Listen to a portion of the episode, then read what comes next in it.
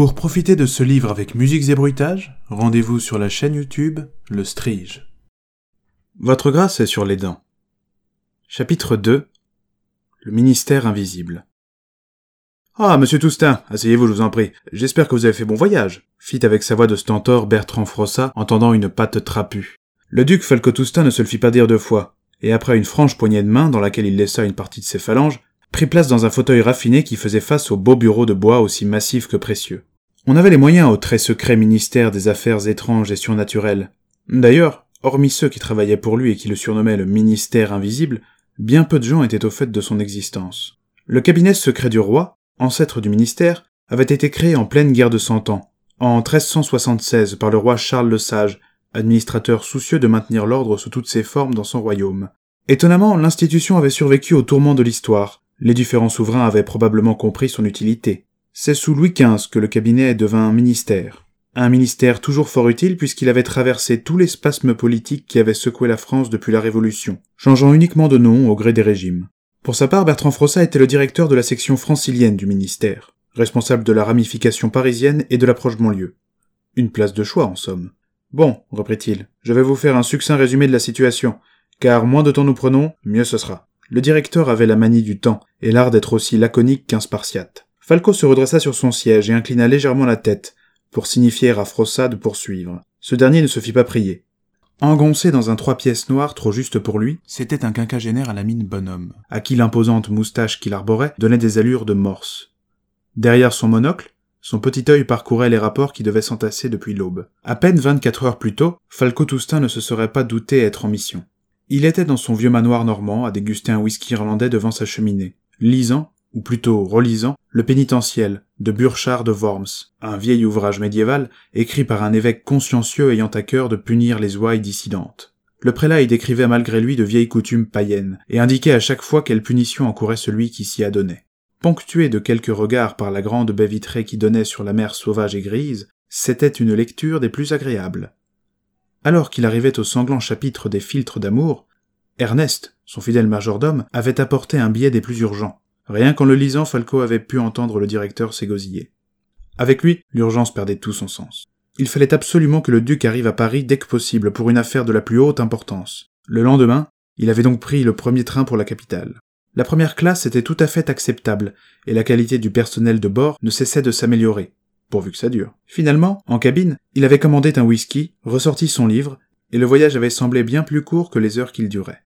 Arrivé à Saint-Lazare, on l'attendait déjà. Les gens qui travaillaient pour le Maes étaient facilement identifiables, à quiconque supposait leur existence, bien sûr, et Falco était de cela. Tous portaient un complet trois pièces sombres à la coupe plutôt décontractée et motif discret, et un béret assorti, toujours rabattu sur les yeux. Seules les cravates variaient singulièrement d'un agent à l'autre, mais point par coquetterie. Les motifs et les couleurs avaient des significations précises, pour savoir à qui l'on s'adressait. Falco remarqua avec une agréable surprise qu'on lui avait envoyé quelqu'un de plutôt gradé, Étant un contractuel, et conséquemment n'ayant qu'un pied dans le ministère, il était lui-même dispensé de ses codes vestimentaires. Malgré l'évidente identification réciproque, il y avait un immuable rituel à respecter. L'homme était venu vers lui et lui avait discrètement demandé Vous croyez aux fantômes Je joue les saint Thomas sur le sujet, avait répondu Falco. Il n'en fallait pas plus pour être sûr qu'ils étaient bien tous deux de la maison.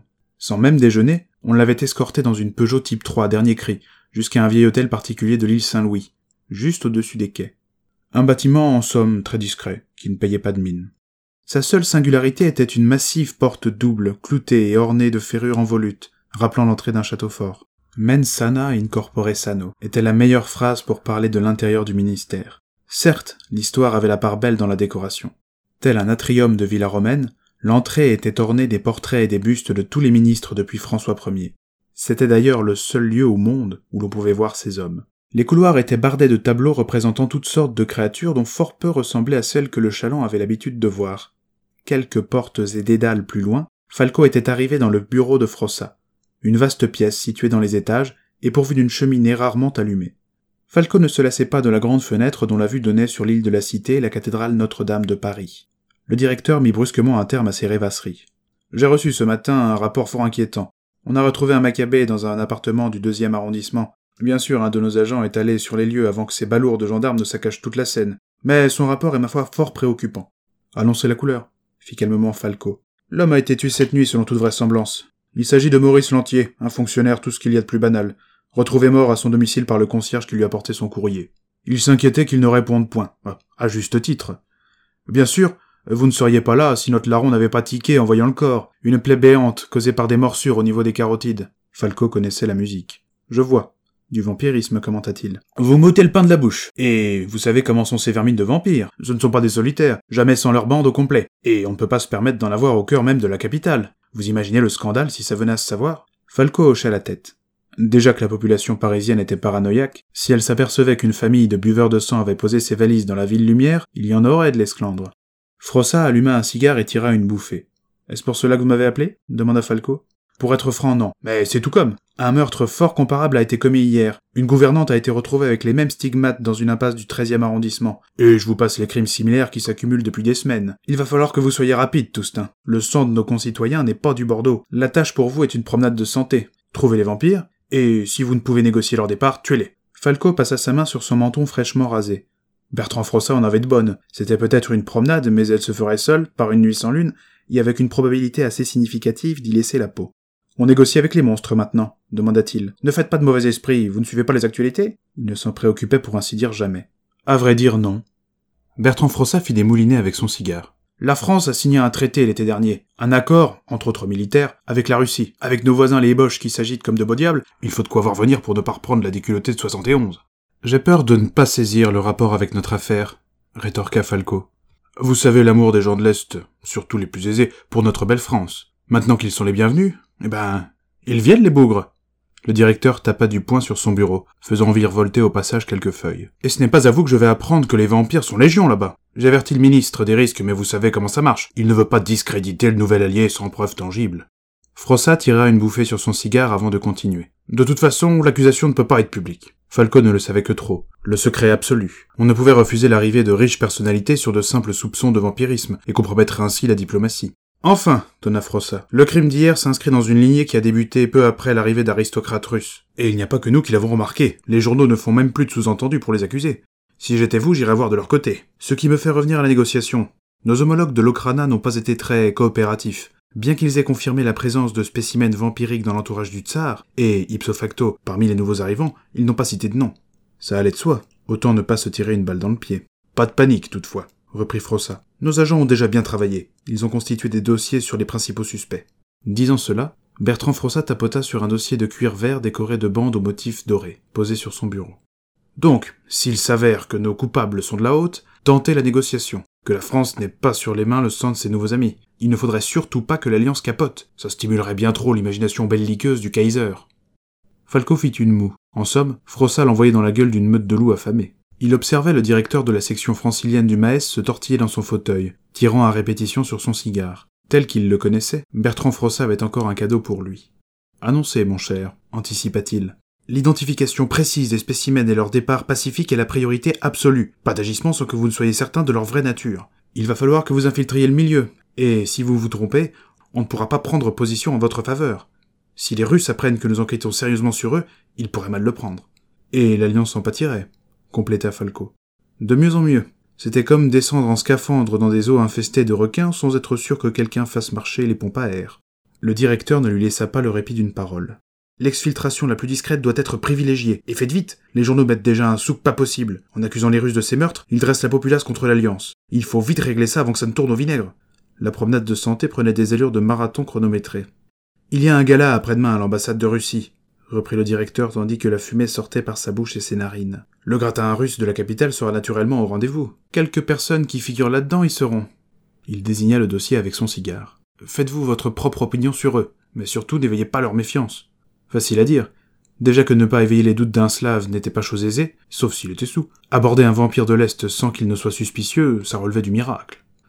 Je suppose que la question de la couverture a déjà été réglée, glissa Falco en laissant son regard errer dans la pièce. Tout à fait. Quelques détails sont à peaufiner, mais selon toute vraisemblance, vous vous ferez passer pour un entrepreneur à vrai.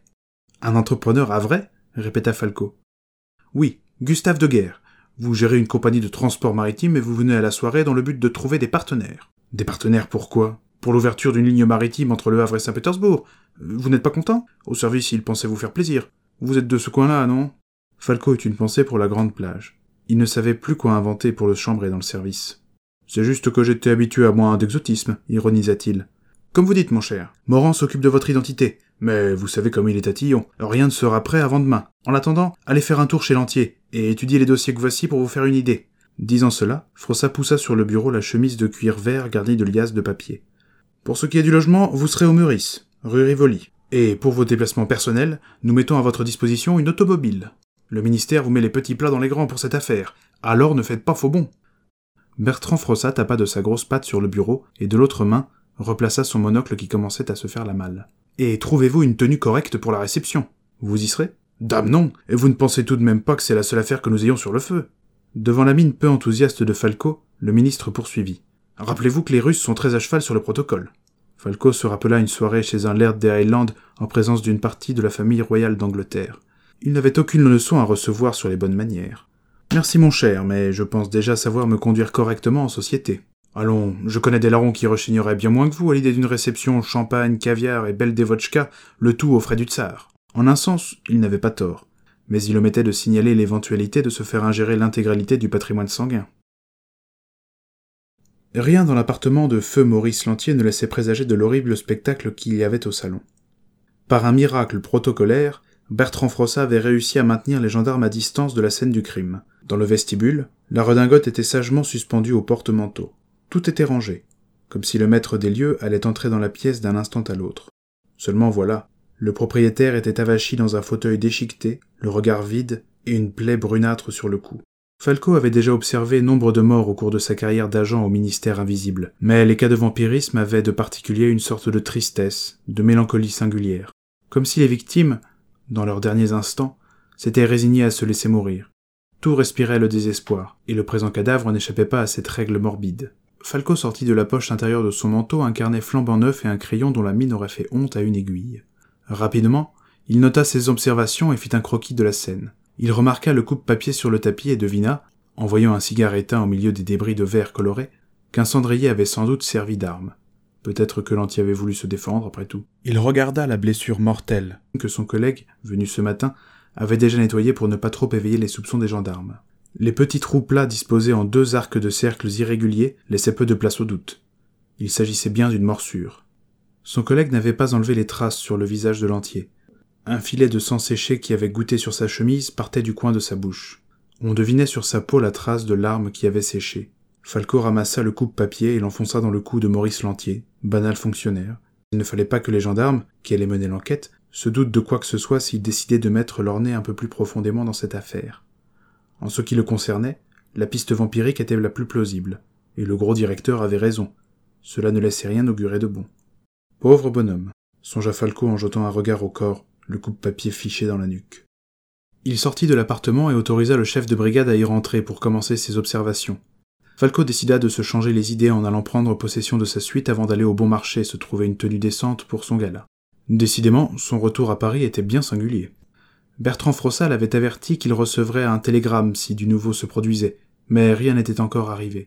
Sa soirée se déroula aux archives du bureau, avec de vieux rapports sur les affaires de vampires. Dans les quelques papiers arrachés à l'Okrana, les services de renseignement russes, deux noms revenaient celui du comte Alexei Grigorievitch de Pistolkref et sa sœur, la comtesse Fedora. L'affaire n'augurait rien de gai, ni de simple. Heureusement, la journée du lendemain promettait d'être plus agitée.